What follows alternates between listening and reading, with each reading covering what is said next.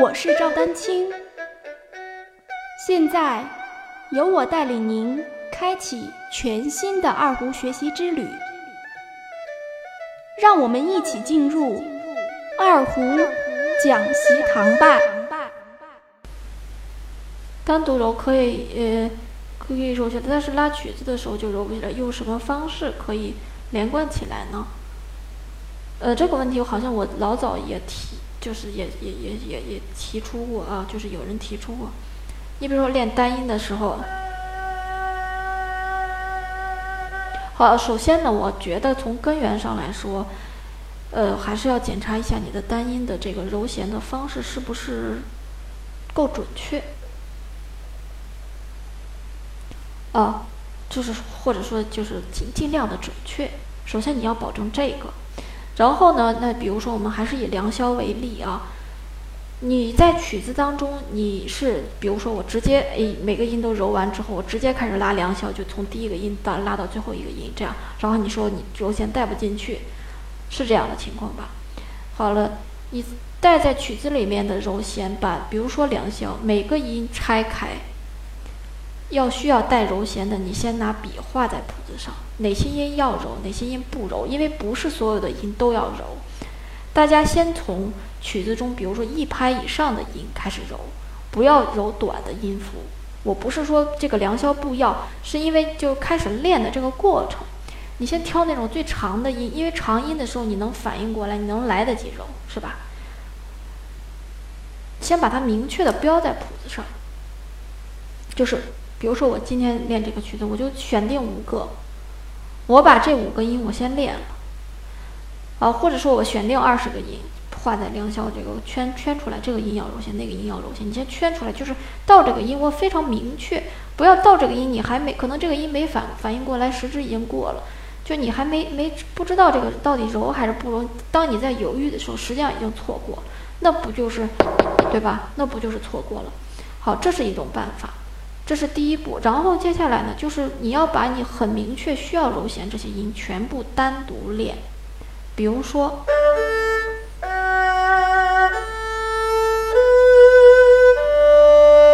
好，第一个音，我们按这个良宵的正常的速度来拉，你就练这个音。好，我们一点一点连。你先加一个音，不要多加。这个我觉得应该通过练习不是很难，就把这个练上，比如说练上二十分钟，我就不相信这个咪还揉不了弦，是吧？然后好不容易练完了之后，我们再揉下一个。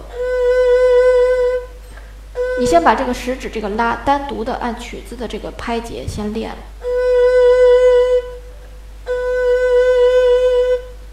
按这个弓法是拉弓还是推弓？然后我们拉，这个拉前面和后面是不是都有音了？是吧？前面是嗦，后面是哆，是吧？那我们先从前面的加，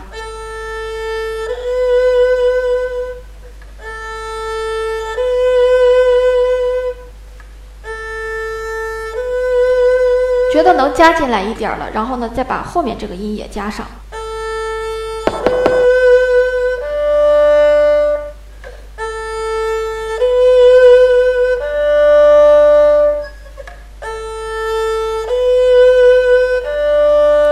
然后此时我们再把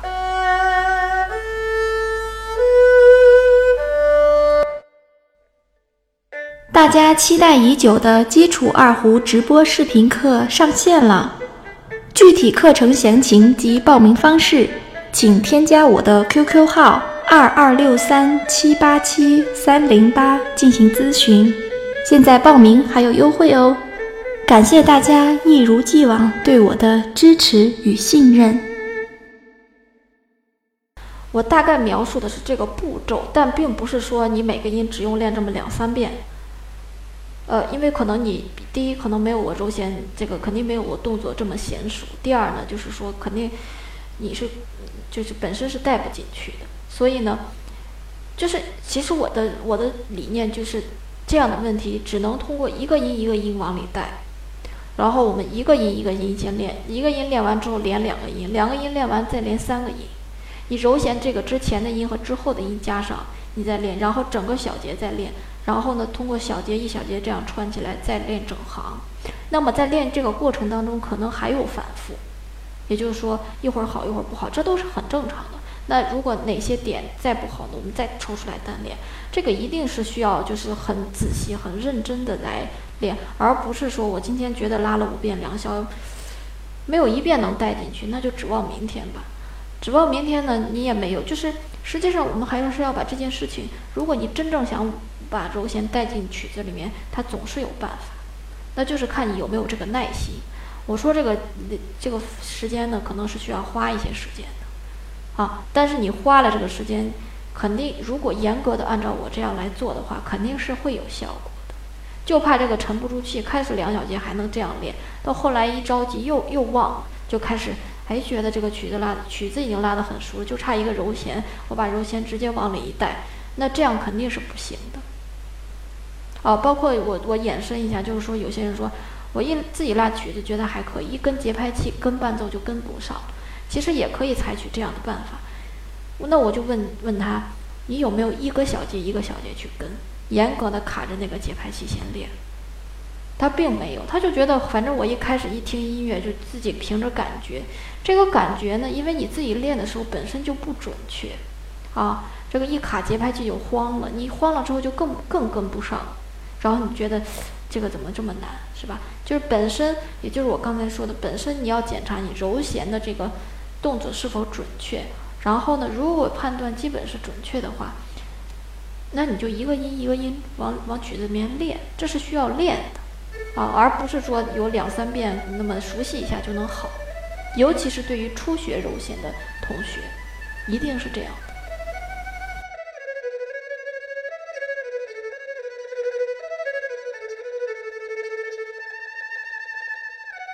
欢迎继续关注我的节目《二胡讲习堂》。